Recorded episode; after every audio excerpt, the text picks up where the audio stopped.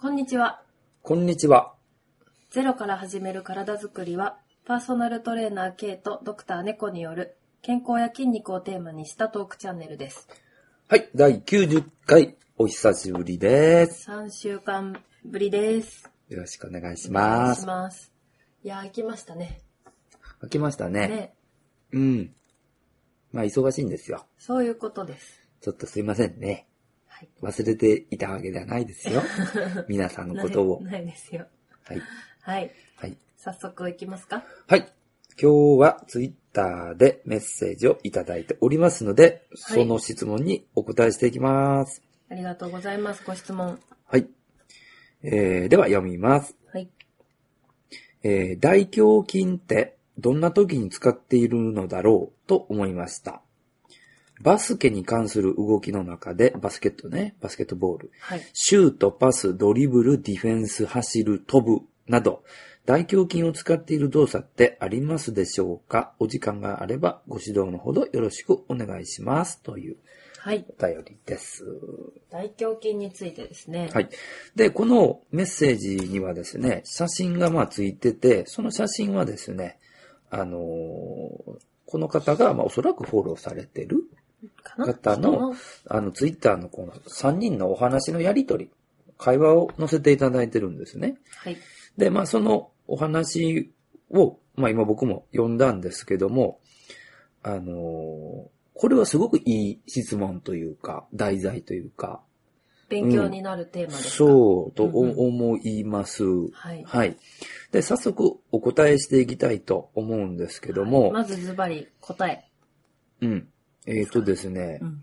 あの、大胸筋を使ってる、もう場面というのは非常にたくさんあります。メジャーなだけに活躍の場も多い。うん。まあ、よく考えていただきたいのが、まあ、今回まあバスケットという話ですけども、はい。あの、まあ、バスケットも、おー立位姿勢で、かはつい道具を使うわけですよね。まあ、主にボールですけどね。立ってボールを持つね。うんで、その体の中でも大胸筋といえばですね、まはあ、い大の胸筋なわけですから、うんうん。あの、人間が発達、う発達というか、こう、なんていうの進化いする中でね、必要だからこれだけ大きいわけですよ。うん日常の中でも。大電気みたいなもんですね。そう。で、主に大胸筋の役割って2つあります。押す。は前方に押す。ほう。押すほう押であと、閉じる。腕を閉じる。挟む。つまり、内転内転はい。ですね。まあ、肩関節の動かし方で言うと、今の内転ということと、水平内転ということと、まあ、水平内転だけでもないね。普通の内転もそうやね。そう普ね。通の内転ってどういうことか言うたらね、あの、あの、なんていうのうーん、まあ、真横からでも別にない。それが水平やから。そうか。うん。で、普通の内転は基本的に、あの、これ。こういう。こういうやつあ、じゃあ、どうぞどうぞ体の横、から僕の前をお通りくださいみたいな時にこう、横から体の前を通って反対に向かう動きのことだね。そう、なんて言うんだろう、もっとわかりやすく言ったら、おならしてしまいました。あごめん、くさ言うてこそれちょっとわかりにくいね。う、ほ振うるやきん。、ほうき横に吐くときじゃない。うんでででのおじさんの上の手みたいなまあそうあの誘導のあれみたいな。ああ、はいはいはい。みたいな。まあ、ちょっと、ちょっとわかりにくいな。もう内転って検索してください。うん。で筋肉ガイドっていうホームページがありますのでね。それで全部の筋肉出てきますから、最後が。おーイラスト付きですごい。で、まあ、この内転と、あとは、えー、屈曲ですね。押すっていうのは屈曲、ね。ベンチプレスみたいな感じ。屈曲動作だね。屈曲ここがうん屈曲、屈曲はベンチプレスじゃ違うか。なんていうか、こう、気をつけしたところから大きく前ならえってするときが屈曲や。そうそうそうそうそう。真下から前ならえ。真真ん前そうそうそがうそ屈う。曲。そうそう。これ使う。つうか、あ、使う。もう手閉じ閉じ取るわけやから。閉じ取るっていうか肩幅やけど。はいはいはい。まあそういうこと。でね。はい。で、こういう話をするときに、あの、ストレッチもそう、筋トレもそうですけども、あの、筋肉の付け根というのがあるわけですよね。騎士起死部、低死部というのがあるわけですよ。はい。でその付着部を起死部、低死部って二つに分けるときに、起死部というのは、まあ、起死というのは、事件が起きるの、起きるという字に、死は、えー始めるという。はい。で停止部はもう停止ですわ。止まるね止。まるですわ。はい。で、何が違うかというと、体の中心に近い方を起死部と言いますね。うん、うん、遠いのを停止部と言いますね。うん。なるほど。まあ、両方付着部と言いますけどね。はい。で、大胸筋というのは付着部がまあ主に3つあるわけですね。うん、うん、うん。で、まずはですね、鎖骨ですね。はい。鎖骨。で、あとこ、れ胸骨ね。胸骨ね。胸骨部、鎖骨部と胸骨部。はい。ねで、あとは上腕骨ね。上腕骨ね。腕、腕ですわ。はい。の、あのーなんていうの、付け根に近いというかね。はい。こう、こうだよね。そうそうそうそう、そういうこと。そういうこと。とすると、騎士が胸骨で、うんで、鎖骨と、えー、上腕骨に停止してると。これはね、ちょっと違うね。間違った。ここは合ってるんやけど、あ、ここううついてるか。あ、そうか。間違った。そうだからこ、この二つが、鎖骨と胸骨が起死部になってる上腕骨の方が低死部になっああ、ああ、ああ。てるわけ。そりゃそうか。はい。で、これは解剖の図を見ていただいて、筋肉の繊維の方向を見ますとすぐわかりますので、はい。わかりにくかったら、あの、あれでも見てください。あのー、なんとかの巨人。あ、進撃の巨人。があだいたい 筋肉丸出しで走ってますから、はいはいはい。うん。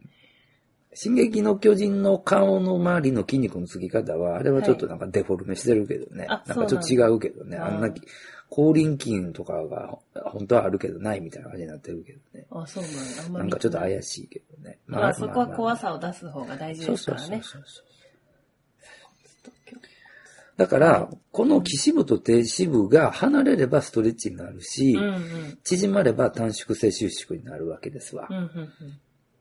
いうことですよね。そうです、その通り。うん。だからこの2点間の距離が基本的に縮まるような動作であれば、はい。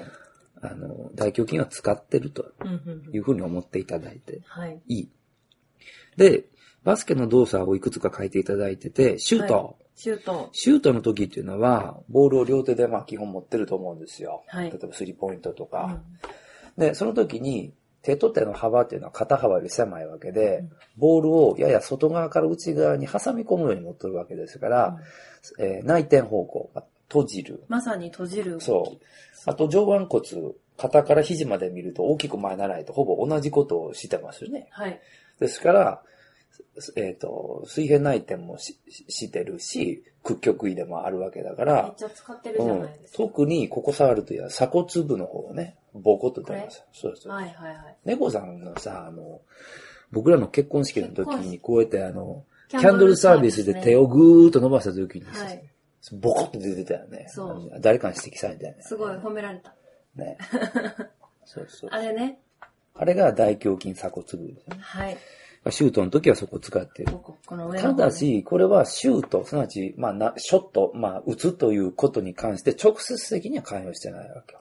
どっちかっていうと、肘の位置が安定するように、そのシュート動作の補助としあーて、土土台台を作ってを作る動作として、アイソメトリックス的に、性的につ使ってるうんわけうんうね。んで実際にボールを、えいっとこう投げる、ボールが飛んでいく力っていうのは、上腕三頭筋とか、もしくは手首の周りの細かい筋肉、まあ、もし肘くを伸は、ばしたり、そう、あの、膝を少し曲げたところからジャンプシュートするんだったら、膝を伸ばす、まあ、すなわちスクワット、大臀筋、大腿四頭筋、ハムストリングスとか、ふくらはぎとかの筋肉、下の力を上に伝えていくときに下半身が使われて、最後手に伝えてボール投げるわけだけど、はい。なので、それぞれの筋肉が動いてるか止まってるか補助的か手動なのかみたいなところはちょっと違うんう。わけですね。まあ、補助的にシュートは働くと。はい。で、パスも、まあ、あとは、あの、シュートするのに、まあ、近い動作ですね。そうですね。うん。例えば、片手でボールを持っていて、えー、まあ、例えば右手で持ってるとしますよね。で、えー、左手に、えー、パスし、左側にパスしたいっていう時は、内転させますから。片方の手そのま超んパン、ってやる超使う。超使う。はいはい。うん。超使うね。でも正面の人に知ってパスするときは、シュートみたいな感じだから、補助で動く。うん。これもね、やっぱね、手の方向によるわけよ。だから内転すればするほど短縮静止力非常に硬くなる。だからまっすぐ正面に押す動作っていうのは、あの、まあまあまあ、まあまあ使う。まあまあ。まあまあ使う。うん。で、今度、右手にボール持ってて、右の人に片手でパスするときっていうのは、そんなに使あうー。使おうと思ったら使える。どっちかっていうと、あの、広背筋と後ろの方とか、あと三角筋とか、うんそっちの方の動員が増えるよね。はい。ということですね。なるほどね。方向によりますよ。はい。ドリブル。で、ドリブルっていうのはね、ボールを床につくわけでしょはい。で、これも手の位置によるんだけど、手を内側に内転した状態でドリブルしたら超使う。内転してるから。ああ、使う。うん。そしてこの下方向に押すという動作も使いますあ。使ってま今す度は、あのー、胸骨部、すなわちあー下部の方、大胸筋の下部、上ほら入らんじゃん、もう。はい鎖骨部の方ほとんど。はいはいだから大胸筋はその上と下で分かれるそうかわけです手けど。を上にしようと思うと上の方が働くし、下の方にしようと思ったら下の方が働くから、うん。で、上に上げても下に下げても、内転位だったら使えますね。そう。内転はもう強制的に使われるよね、大胸う筋。んまあ、シュートの話に戻るけど、シュートもさ、例えばこう、よりこう、角度を上の方に打つはい。んであれば、あ上に、うんこの胸骨部、えー鎖骨部をすぐ使うよね。すごい、すごい。だから、正面にパスするときは、まあ、ちょっと、まあ、ちょっとっていうちょか、っとまあまあ使うみたいな。うん上になると鎖骨部。正面は両方。で、下にドリブルみたいになると、今度は胸骨部というふうに分かれますわね。でもこう、外の、こう、例えば左手で、体の左でこうやってドリブルしてたら、あんまり使わんね。あ、図鑑、図鑑。そしてやっぱりその広背筋とか、そうそうそう三そ角う筋そとか。うそう。ああの、りますねディップスってエクササイズがある。あの、逆、逆剣とかって言ったら、リバースプッシュアップって言うけど、椅子なんかに座った状態で、お尻の横手ついて、それではいお尻をちょっとこう前へずうんずらして、で、こういう。三頭筋鍛えるやつ。そうです。ああいうディップスなんかも大胸筋、広背筋、両方使います。うーん。え、何え、触ってみようかと思って。あ、大胸筋はい。さらんでいい。あ、そう。はい。じゃあ、ドリブルも方向性による。そう。ドリブルはまあ、大胸筋、広背筋が強調してなんか働いてるって感じかな。いや、こう、あ分量が変わるみたいな、あ。手の位うん置うでん。感じですね。ディフェンスディフェンス例えばこう、手を、あの、なんてうんい上うにの上か、げる。谷じゃないけど、スこクう、リーンっていうのそれ。とかあ、ねスクリーン入るやつかなん。か、ちょっとルールがわかんない。よくわからん けど、みたいなディフェンスの時も使手っ上てげるるとのね。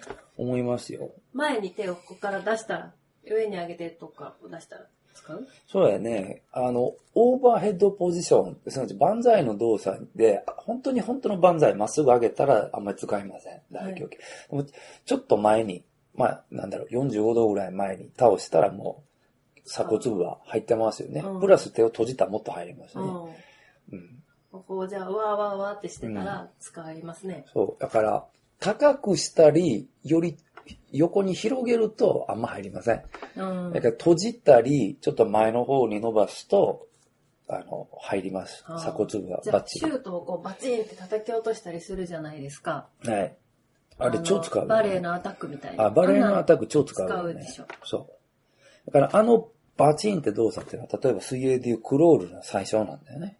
入水、う手んの。。キャッチしたり、水を捉える感じだ。すごい超使ってますよ、大胸筋は。うあん。の使います。はいあ。の動きはね、エクササイズで言うとね、仰向けにベンチに寝てダンベル持ってね、あの、倒して起こして、プルオーバーってプルオーバプルオーバーも大胸筋超使うよね。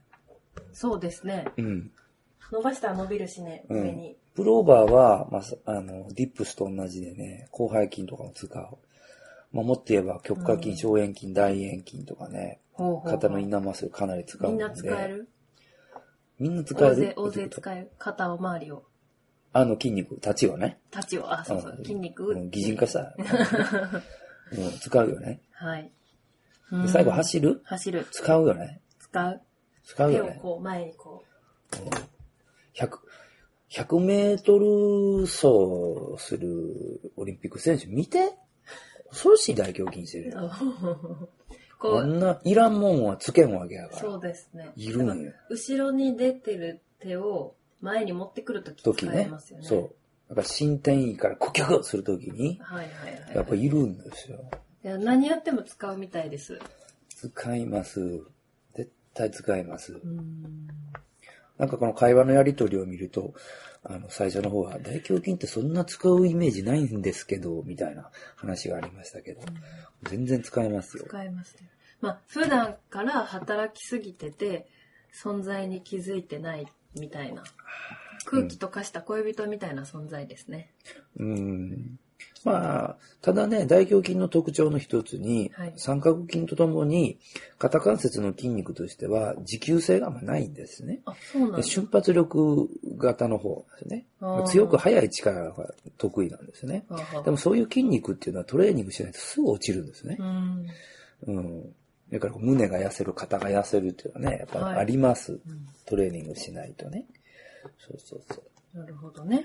まあ、バスケの動作にはまあかなり多く使ってると思いますね。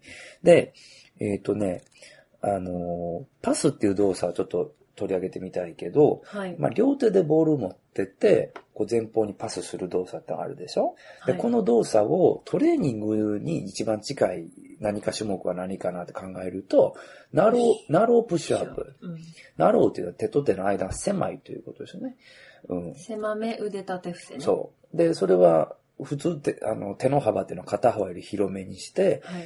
普通のプッシュアップはね、はでい。胸を下げた時に肘が90度ぐらいになるんだよね。でその方が大胸筋っていうのは働くわけよ。はい。だけど、ナローです。手と、手の幅を狭めると、はい。大胸筋の活躍はちょっと減ってですね、うんこれ三頭筋、二の腕がものすごく動員が増えます。肘を伸ばす力。そう。だから同じ深さまでやって同じ回数やると、もう、ナローの方が超きつい。うん。その時弱いもんね。なんかそう。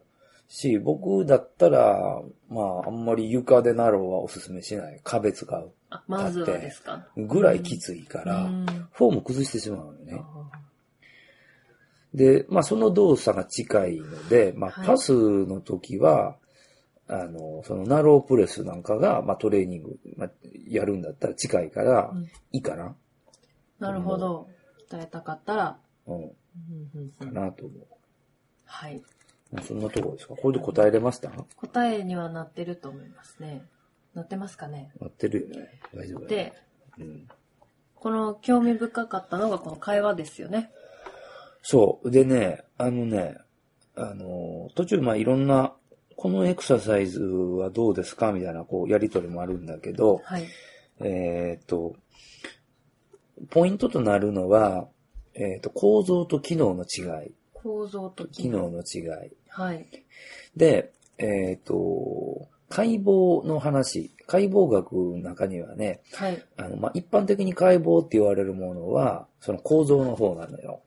っていうのうんは、その、まあ、よく本なんかに筋肉の図があって、この筋肉は大胸筋ですとかで印があって、それ起死起死部、停止部、名前があって、どういう作作用、作用すなわちそれは屈曲位でと、屈曲の時にとか、はい。内転でとか、水平内転でって書いてるわけね。で、ただしこれはね、非常に、えー、代表的なものしか書いてないんですよ。はい。うん。で、この時の、おー解剖図っていうのは基本、あの、立位、立った状態で気をつけしてることを前提に話してるんです。うん。うん。あれです。あ寝てるわけじゃないんですよ。はい、あ、立ってて、あの、なんだっけ、この人、ダヴィンチダヴィンチの。の図でしょ人体解剖図。あれじゃない。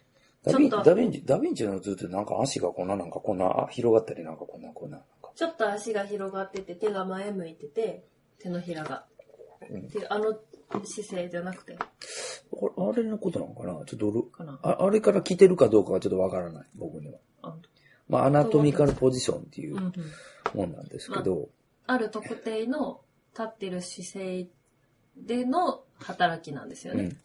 まあ、これ専門書のね、解剖の本なんかを見るとね、はい。必ずその写真付きでね、うんえー、アナトミカルポジションで説明があります。まあ、写真かイラストでね、はい。ありますから、うん。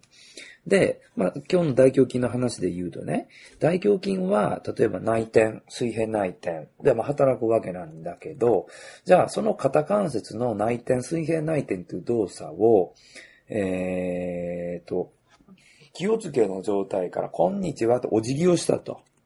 はい。すなわち、頭とお尻を同じぐらいの高さにうんうんうんなって、お辞儀をしたと。で、はい手を横に広げて、で、そこから手を閉じていくと、それも水平内転、内転なんだ動けきとどし、てはね。そう、なんだけど、この腕が内転していったのは、何の筋肉がコントロールしたかというと、広背筋とか三角筋とかなんですよ。だから、すなわち大胸筋じゃないところが、えーお辞儀の時には働いていて、水平、ない、あ水平位を維持するためにね。その筋肉を緩めたから腕が重力に伴って落ちていっただけであって、大胸筋が腕を引き寄せるってことはないわけ。例えば、同じ姿勢でゴムチューブをどっかにくくりつけて、それを右手に持って、ゴムチューブをビヨーンって伸ばしながら水平内転すれば話は別。うんうんうん。だけど、基本、あの、重力下に置いて、お辞儀の状態で腕を内転させた時っていうのは、大胸筋は常にリラックスしてます。この重力がある星に生きている以上、そう。姿勢によって変わっちゃうんですそう。ね。それが機能解剖ということになります。うん。ここはですね、えー、あの、すごくね、あの、どうでしょう。運動指導の方にも曖昧な方いらっしゃると思いますうん。あよ。ーそうです。うん。あ、あれですよね。言う前もなんかで話し腕たの立は。て伏せでね、きっとお話ししたことがあると思う。ね僕がそのレッスン中にお客さんに質問して、腕立て伏せで、こうやって肘曲げたり伸ばしたりするやんか。で、この時に、肘を曲げましたね。曲げるといえばアームカールってありますね。上腕二頭筋力こぶですよね。じゃあ腕立て伏せも曲げ伸ばしして曲げおるわけですから、使うんでしょうかどうですかねって言うとね、使わないんですよね。使わないでこれは三頭筋に使ってて、三頭筋が伸びたり縮んだりでコントロールしてて、えー実際に腕立て伏せの時に、上腕二頭筋力こぶ触ってももうずっとプニュプニュなんですよね。うんうんだから肘の屈曲してるのに、曲げてるのに、二頭筋は働いてないということですね。これが機能解剖うんうんですよね。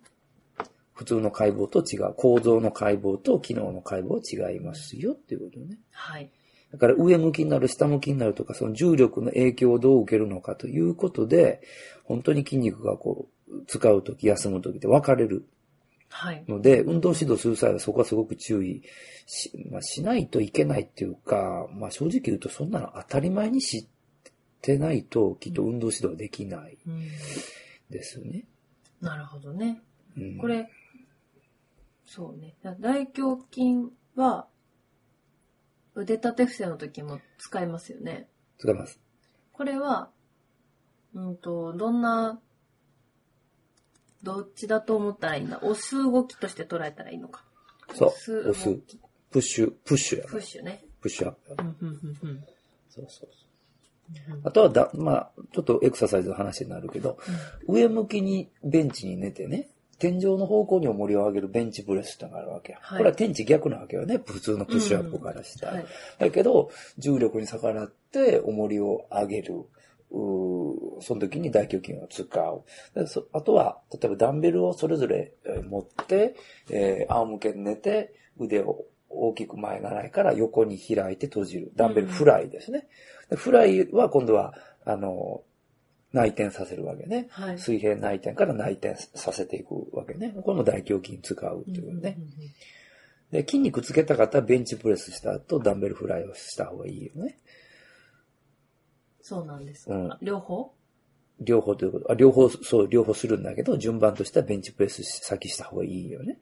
動かすところが少ないってことですかあ、まあ、いいや、そうそうそう。だから、多関節運動から単関節運動に変えるということね。ベンチプレスっていうのは、大胸筋が主導であって、うん一緒に働く上腕三頭筋とか三角筋もあるわけですよ。あでー使ってる関節が多い。肩、はい肘、手首とかね、はいだけど、フライの場合は基本肩関節、まあ、のみでもないけど、うん肩関節がメインで、うん使う筋肉が一気に大胸筋に絞られてくる。うんまず前前もこれもありましたねまずたくさんので、みんな集で中して、みんなで動く運動をしそうて、そうそそうそれうから一箇所に集中すそるう運そう動そうをすると。そうそうそう。なるほど。まあ、ジュニア期のトレーニングでは、はいあ。まり多関節運動よりも単関節運動のを進めてることが多いですねはい。本とか読むと。中学生ぐらいまでですかそうそうそうそう。うまあ、あんまりその負荷を高くせずに、みたいなところでね。うーんん多関節運動の方が負荷が大きくなって。負荷、負荷そのも、例えばね、ベン、えっ、とね、なんだろうな。えー、じゃあ、両方ダンベルでいこうか。ダンベルを10キロずつをそれぞれ持って、ベンチプレス、だああえっとダンベルプレスはい。をやりました。じゃあ、その10キロのままフライができるかって、これできない。半分ぐい。らいじゃないと。できない。そういうこと。あ、だからみんなで分け合ってそうなのよ。負担してたけど、そうそうでそもう。一人に負荷が。じゃあ、あとは大胸筋さんお任せ です、みたいな言われたら、ねわあ、無理無理無理無理。年金みたいなもんだね。無理だし、まあやっぱり関節の動き方向が違うので、うん。あと一番筋肉に力が抜けやすいポジションと入りやすいポジションっていうのがある、あるわけですよ。はいで筋が長くなればなるほどストレッチングされていて、ちょっときつくなってくるんだよね。はい。あとダンベルの位置がベンチプレスの時って、あベンチ、あの、ダンベルフ、えープレスの時っていうのは、曲げた時にダンベルとダンベルの距離感っていうのが、うんあの、まあ、そんな離れてない。うんはい。だけどフライの時っていうのは、すごく離れるよね。はいっ。てことは体の中心からすごい離れてるってことは、遠位の、ね、い位置なわけですから、まあなんて言うんだろう。まあしんどいですよねう。ん体から荷物を離して持つと大変っていうやつですね。もうそうそうあのそベう。クトルの話だね。まあそうね。はいはい。ですね。まあ、大胸筋のね、話だけでも本当1時間できますね、これでね。きますね。ままあとだにまかだく喋れるよすごいね、すごいつ使ってますから、はい。大胸筋っていうのはね。うなんん、か、うん。あと、他にあ代表的な動きとか。もっと基本的なとこ行きましょうか。はい呼吸ですよ。ほう。うん。えっ、と、努力呼吸。例えば、ダッシュした後、こう、ぜいぜいはーはうんうんー、肩で、こう、息をね、うんしましょう。あなんで肩が上がったり下がったりするかっていうと、あれは大胸筋や広背筋とか首周りの筋肉が息を吸うときにギュッと収縮するよね。ちょっとでも胸郭を広げようとしてそうるそわうけそうね。そうそうそう。大胸筋、呼吸でも使うんですよ。うん。だから、呼吸が浅い方、腹式呼吸が苦手な方は、はい。横隔膜も、の動きが小さく、大胸筋、広背筋、僧帽筋で呼吸するか、肩を掘るうんうんという連鎖がありますうよん。ねな。るほど。うんうん。まあ、水泳でもよく使うし、投げる動作使うし、えー、あと、ドア開けたりとか。はうん、使うし、例えばサッカーみたいに足使う動作でも、い。ボール蹴るとき腕をお振ったりとか、うん。あもしくはディフェンスのときに相手を抑えたりとか、押す動作もあるわけですからね。うん、使いますよね。大活躍の大胸筋でした。うん。はい。はい。でいすかがね。でしょうかはい。またこのような、今回のような形でね、このスポーツの場合、この筋肉はどういうふうに作用しているんでしょうかみたいなね。はい。また聞いていただいたら解説したいなと思うんいこれます。面白いね。うん。で、これがだってできてないと、筋力トレーニングのメニュー組めないの。そう、そうですね。だかバらスケにその俗役に立つ筋トレ。 あのー素人の方ほど言うんですけどね、その筋肉はそのスポーツには無駄とかね。うん。あの、使えん筋肉つけても無駄とか言うわけや。いや、使う、使わん、使えるかどうかという前に、今の構造と機能のことが頭にないと、そこは語られないはい。ですよ。はい。いるかいらないかわからないでしょって。そう。だからきっとそういう人は大体、あの、しんどいことをただしたくないだけ、みたいな、うん、だと思 まあ筋トレといえば腹筋とスクワットと腕立てしとけばいいかなっていう、う。うん。あの、一族も多分いるしね。うんでね、これはね、もっと基本的なことを言うとね、はい。その、僕はその幼稚園に行って指導する際に気をつけている3つの運動があるわけですよ。はい。幼児期に、えー習得しておきたい動作3つ。えー一つは指示、支える。例えば四つん這いとかお、ーハイハイのような動作、手をついて。はい。で、これって手をついて、すなわちプッシュアップみたいなもんだかうんら、ね、大胸筋使うわけよ。腹筋使うわけよ。はい体の前面、前を使うわけよ。で、今度は、鉄棒なんかぶら下がり。うんぶら下がりすなわちそれは懸垂に近い動作だから、は今度は背筋使うわけよね。で、万歳のポジションだから、三角筋とかも使うし、はい。許可、あの、許可筋とか、あきょうん、許可筋とか、小円筋、大円筋、インナーマッスルも使うし、ね。あと、に握りますからね。だから、支えるっていうのは押すでしょはい。で、ぶら下がりっていうのは、まあ、引くっていうことよね。うん。うん、ことね。あともう一つはジャンプなんですよ。ジャンプ。うん。それはまあ下半身はい。ですよね。っていう動作から、こう、派生していってトレーニングメニューを組めば、うん、なんだろう、かなり安全。うんかなり間違いない。人間の基本に忠実だね。そう。だからジャンプいきなりするの気づかったら、ジャンプの前に何をするかってしゃがむ。それスクワットですから、スクワットからやってもいいし。うんそうそうそう。なるほど。そう聞くと、幼児期の運動って、あの、猿の生きていくのにいる運動と一緒やね。あ、要はそうそうそう。だから、ああいう動物モノマネ的なエクササイズっていうのは、あの、子供やりますよ。ああ、ああ、やるはっい、ていう。次は熊さんのハイハイねとか、うお馬さんのハイハイねとか、うん、ん。ねえやりますね。体を支え、歩くので支えるでしょうん。お母ちゃんにぶつ、ぶら下がるじゃないですうか。んうんうん。ね、で、木から木へ飛び移るのに足いるから。あ、そうね。ねですえやっね。ぱり我々は猿から進化したんだねそうってね思いますやね。っぱりね、うん思います。はいうん。まあ、なので、まあ、そういうふうに考えていくと、あの、押す、引く、うん、しゃがむ、ジャンプするみたいなことっていうのは、かなり多くのスポーツに見られると思うので、はい。そこからエクササイズメニュー考えていただければうんうんいいんじゃないかなそうですね。と思います。はい。はい。この動きの時にどんな筋肉が頑張ってるか、はい。対話しながらそう。意識性の原則やね。意識するどこを使ってるのか、ね、ちゃんと理解、あ目的も理解してやった方が効果が高いという原則ですね。はい。ですね。はい。はい。えー、さあ、今日はこんなとこでしょうかね。はい。なんか雑談ありますかいっぱいあるね。はい、いどっうぞ。ぱいあるけどね。絞ってお3願い週しま間も経っす。たからもう忘れたね。いっぱいあるね。あるんですかいっぱいあるけうど、ん。えっと、絞ってお願いします。またこの話。はい。あの、NHK のほ奇跡のレッスン。う。ああ、はいはいはい。前も言言ったね。前も言ったっけこのあれポッドキャ私スが聞いトただけで。何回も、いや、猫さんに言ってるかうら、ん。じゃあもうご飯食べながら。でこの番組がいいんですよ。はとても。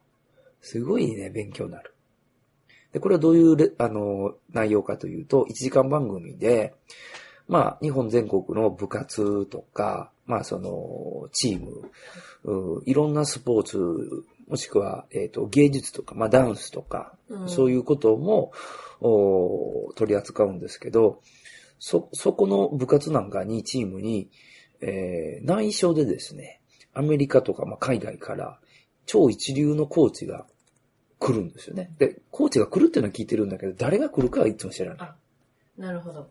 そう。予想だにしないすごいコーチが来るそうう。そう。例えば、バスケットやったら、NBA でコーチしてた人とか、はい。ね、トレ、トレーナーしてた人とか、うんあと、この前ゴルフやったら、えータイガー・ウッズをちっちゃい頃に教えたコーチとか来るんですよね。で、あのー言葉のやっぱりかけ方、うん、とか、あのーその気持ちを引き出す、やる気を引き出すみたいな、やっぱり言葉のかけ方は素晴らしいなとうん。思うんですね。うんうんうんコミュニケーション力っていとこそうろや。ね。で、あとその、いいところがあったら当然褒めるし、はいじゃあ例えばミスをした時に、なんて声かけるか。例えば僕面白かったのは、サッカーの会があったんですけど、はい。あの、その人は、どこかなブラジルやったかなアルゼンチンか。きっと南米のコーチやったんだけど、あの、昔、ある選手が、えー、ゴール前でシュートをしようとうん。ししたんだけど、まあ、直前に味方にパスをした。だから、その味方がシュートを決めれなかったね。うん。で、その時に、どうしてお前が歌うのだって責められた。うん。ね。で、また次の違う日に、お今度は、自分がじゃあシュートした。けど、それが外れてしまったう。んその時に、どうしてあそこで味方にパスをしないんだって言われた。あそうすると、もう、パニックになりますね。で、もう主体的に自分からアクションを起こすってことが、その選手はできなくなったことがあったっていうことね。だから、あの、み結果的にゴールしなかったってことは、まあもしかするとミスかもしれないんだけど、じゃあそのミスを、はどうでも取り返しがつかないので、次にゴールをするためには、具体的に何をすればいいかを考えてあげればいいのであって、やっぱり攻めるうんということをしても、うん、やっぱ仕方ないですね。で、あといつもね、その、コーチをお交えて、あと親御さんたちと親睦を図るための会が大体いつもあー開かれるんですよ。その時に親御さんがそのコーチにいろんなあー質問をする。うんえーそれは、そのスポーツのこともそうだし、進路について悩んでますとか、家での過ごし方はとか、もう、なんだありとあらゆる質問をするんですよね。はいでそういう時に、あの、やっぱりこう、親は、ここに良くなってほしいという気持ちはありながらも、あついついこう、追い詰めてしまうような言葉をうん言う言ってしまったり、なんであの時もっと頑張らんのやとか、うーん、こう、ダメなところを指摘するのがやっぱ得意なんですよね。そうね。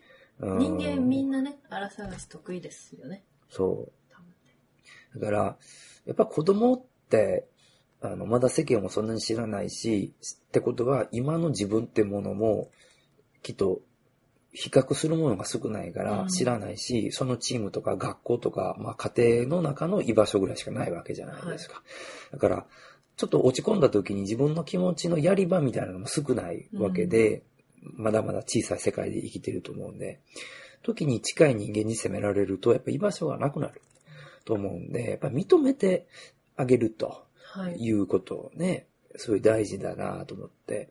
でできることとか。そうそうそう。だから、なんでこんなことができんのやとか、この前言うたやないかとか、あの、って言いたくなることって大人ってあると思うんですよ。でそれは会社の中で先輩が後輩につい言いそうになってしまったりとかう、んあると思うんだけど、きっとそれをしてしまうのには必ず理由がある。うん。だから、本当にやり方は分かってないだけ。か、分かってるんだけど、やるのがめんどくさいのか、うん、本当にやろうと思ったけど、やる前に言われてしまったのか、とかね、あると思うんだけど、やっぱその相手のことを、うん、まあ、ありきたりな言葉だけど、理解するという、理解しようとするということは、うん、大事なんだなってことをね、すごくこう、1時間の中にまとまってて、結構感動して僕は泣いてしまう時もありますけどね。うん。だって、僕らも大人になったらわかると思うけど、みんな、あの、変われなくなってくる人っていうのは。うん。はい。ね、例えば成功すればするほどそうかもしれない。成功したから。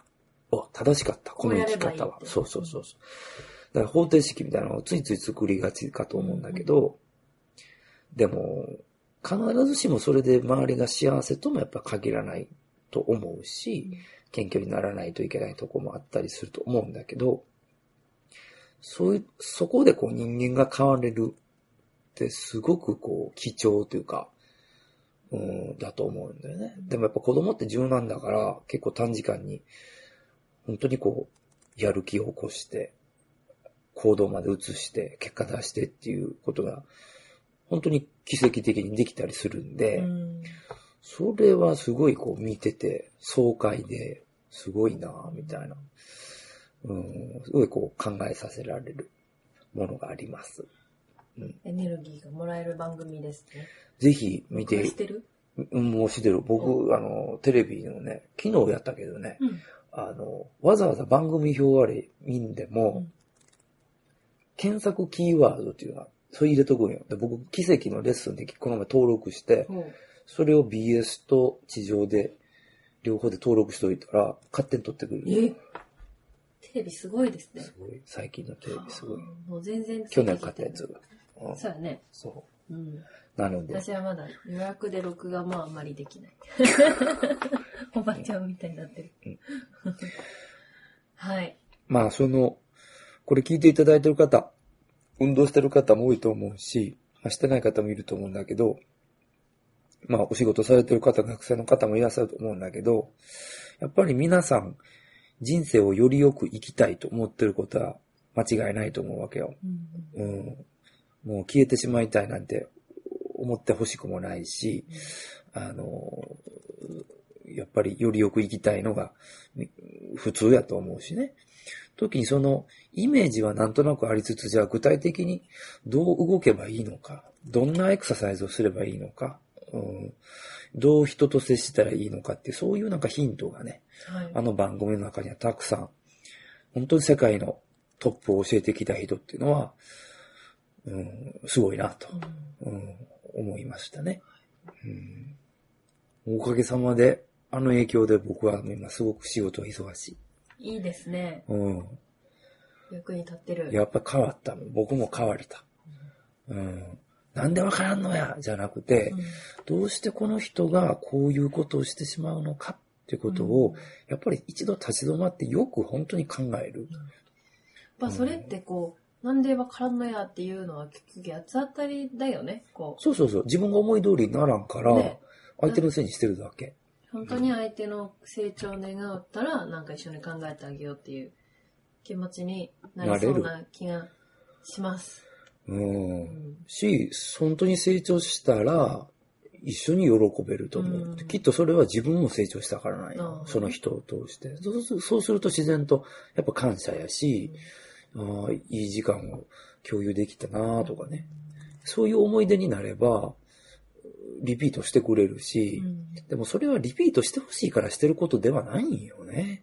一番はやっぱり成長してほしいとか、なんか良くなってほしいとかっていうことがやっぱり一番うんでないと、うん、逆に疲れちゃうかな欲が前に出過ぎたら、そうそうそうまくいかないですね。と思うんですよね。うん、まあなんか本当いろんなヒントが、えーありますね。し、あの、子供にも見てほしい。うん。うん。あ、こういうふうに教えてくれる指導者って世界にいるんだっていうね。うん。なんか、そういう視点でも見てほしいし。ねえ、だから、あれ見て、あ、ちょっと海外行ってみようかなとかさ。はい。もうちょっと、このダンス修行したいから海外行ってみようかなとうんかうさ。んうん思う人も、うんいるかおもっ。てもいいとう思う。んねはい。はい。面白い番組おすすめでした。でした。はい。はい。そんなとこかな。はい。はい。もうね、猫さんがね、なんかもう、机の上にいっぱいアボカドの種をね、置いてるんですよ。カウンターね。キッチンカウンター。2個しかないよ。ほら、えあれ2個しかないあ、。そう。アボカドは2個で、ベンジャミンが3個で、柏葉、アジサイが1個ね。ここのカウンターは 本来、このつ机とキッチンの間で料理の受け渡しとかするための場所だから、まあね。うんうん、そう、神棚もあるじゃないですか。ここ別にだって壁じ ゃん。壁やから。もともとカレンダー置いてたところやから。うん。なんかちっちゃいね、植物がいっぱいいるんですそよ。う、な、増やそうと思ったらね、つい、なんかね。うんはははは。 はい。はい。というわけで、今日数えたら、あの、外の方にあるやつだけで、なんと29鉢も鉢がありました。はっはっは。 29鉢。すごいね。すごいね。はい。はい。です。緑はいいですよ。最近でも涼しいね。あ、そうああ、、いや、梅雨やのに。そう。空梅雨だしね。雨全全然然降雨ら降ならんい。じゃん。ね。ねいいけどね。うん。いや、でも、水、なんかやっぱ農家とか困ってるみたそいうですよ。ね。うんあの、家で畑をやってますみたいな人が言ってた、やっぱり。でしょう。なんかその、ナスとかに水やればいいんだけど、やり癖がつくとかって言った。へえ。よくわからんけど、それうん、そうそうそう。耐えられ、な、な、そうなんだ。うん、よくわからんけど。土から吸えなくなるんかな、上手に。うん、かもしれん。はい。うん。はい。じゃあそろそろ雨も来てほしいということで、はい。今日ははい。この辺で、はい。えー、ツイッターやってます。はい。ゼロから始める体づくり。はい。えーハッシュタグ、はカタカナでゼロからだ。とですつけて、質問、ご意見、ご感想など、はい。どうぞよろしくお願いします。はい。はい。では、またね。ね。さよさうようななら。ら。